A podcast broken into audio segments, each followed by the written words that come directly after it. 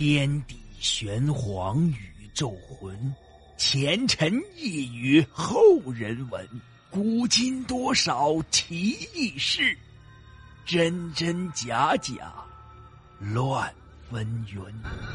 彻夜难眠的夜晚，让大圣带给您不一样的民间故事。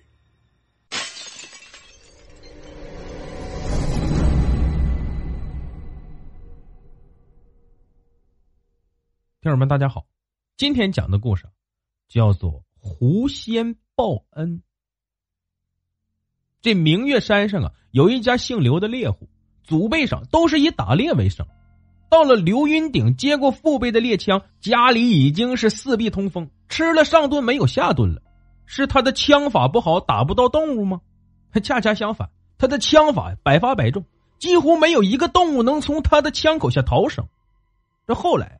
只要是刘云顶拿枪出家门，几里地之外的动物就逃避的远远的。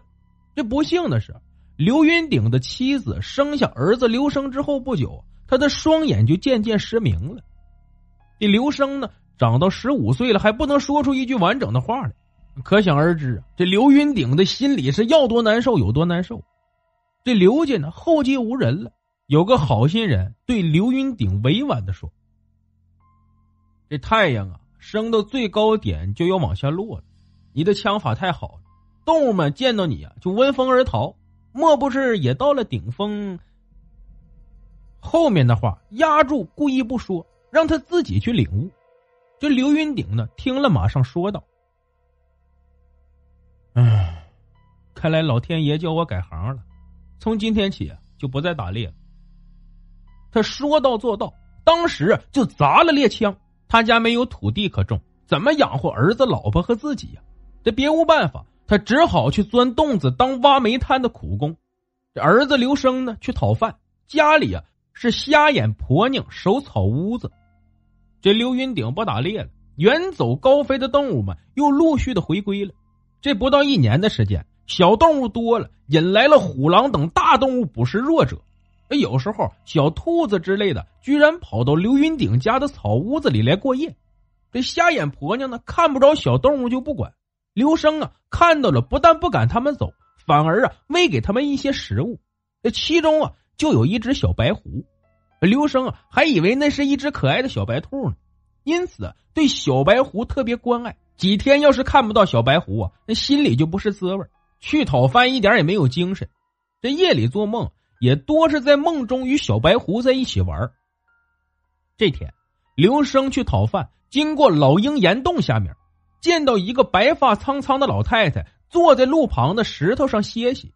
这刘生呢，也正想歇息一会儿，随地坐了。你就是刘生吗？老太太问他。对啊，我就是刘生。刘生啊，很惊奇，反问：“老人家，你怎么知道我叫刘生呢？我从来没见过你啊！”这老太太笑容可掬道：“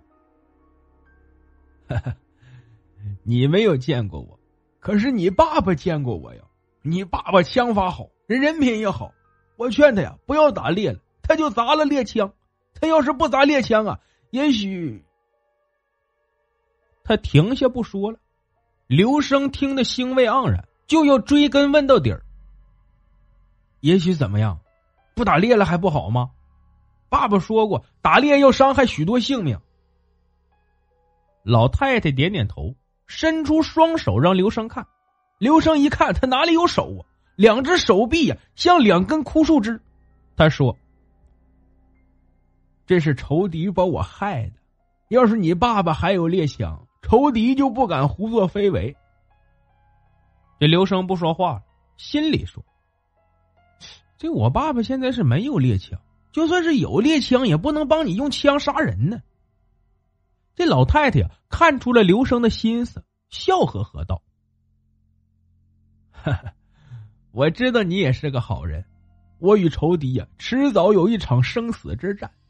如果说我有个不幸啊，请你照顾好我的儿子。”这刘生呢，不假思索的就答应了。老人家，请你放心，我一定能办到。他正想问你的儿子是谁呀？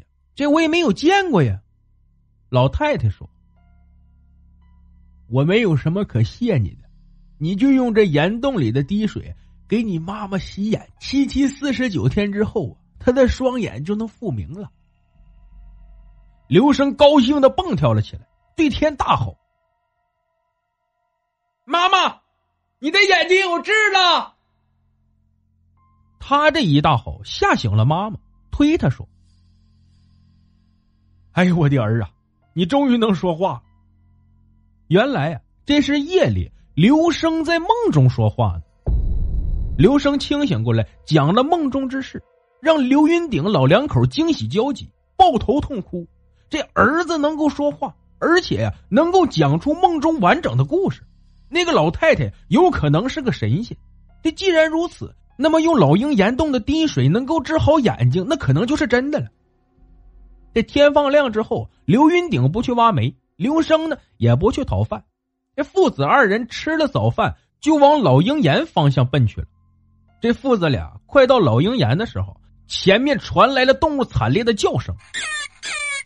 接着就见那只小白狐没命的奔跑了过来，刘生呢对他吼了一声，他先是愣头愣脑的看了看刘生，随后啊就跑到他身边哀鸣。刘生见他满身是血，身上有多处的伤，赶忙啊把他抱起来。这与此同时，刘云顶看到前面林子里啊有一只大花豹正与一只白狐在激烈的打斗，他跑过去一看。大花豹咬着白狐狸的脖子，白狐狸为了拖延时间，让小白狐跑得更远，咬着大花豹的耳朵，宁死不放。显然呢，是大花豹占了上风。对那只大花豹，刘云鼎一见也是分外眼红，因为啊，这大花豹咬死了山民们家里的许多只猪和狗，可以说啊是作恶多端。这刘云鼎与他斗了两年，最后啊，他还是溜之乎也。今日在这里相见，刘云鼎当然不会放过他。这时，大花豹看到刘云鼎来了，他想扔下白狐狸逃走，可是白狐狸还是紧紧的咬住他的耳朵不放，这根本就跑不了。这刘云鼎赶到后，拿起石头就对准大花豹的头部猛砸，很快就流出脑浆来了。那只白狐呢，露出对刘云鼎感激的目光，渐渐的断了气。刘生抱着那只小白狐赶到后，小白狐对着白狐叫着不走，父子俩这才意识到这是母子关系。想到刘生梦中的事儿，那么这只白狐可能就是那个白发苍苍的老太太了。他的两个前爪子真的是断了，梦中的他呀是没有手，小白狐呢是公的，这就是白狐狸他的儿子了。刘生在梦中啊向胡老太太承诺了，这会儿。就要好好的对待小白狐。这时候，刘云鼎才发觉到老鹰岩来取水治眼那装水的壶还没有拿来呢。他们倒好像是来专程救小白狐，又打死大花豹的。这父子俩商量后啊，决定把白狐啊就近埋葬，把大花豹扛回家，用它的肉给小白狐吃了养伤。这只小白狐啊，如果放在野外，那是活不了的。这父子俩回到家后。马上用盐水给小白狐清洗伤口，随后用干净的布给它包扎好。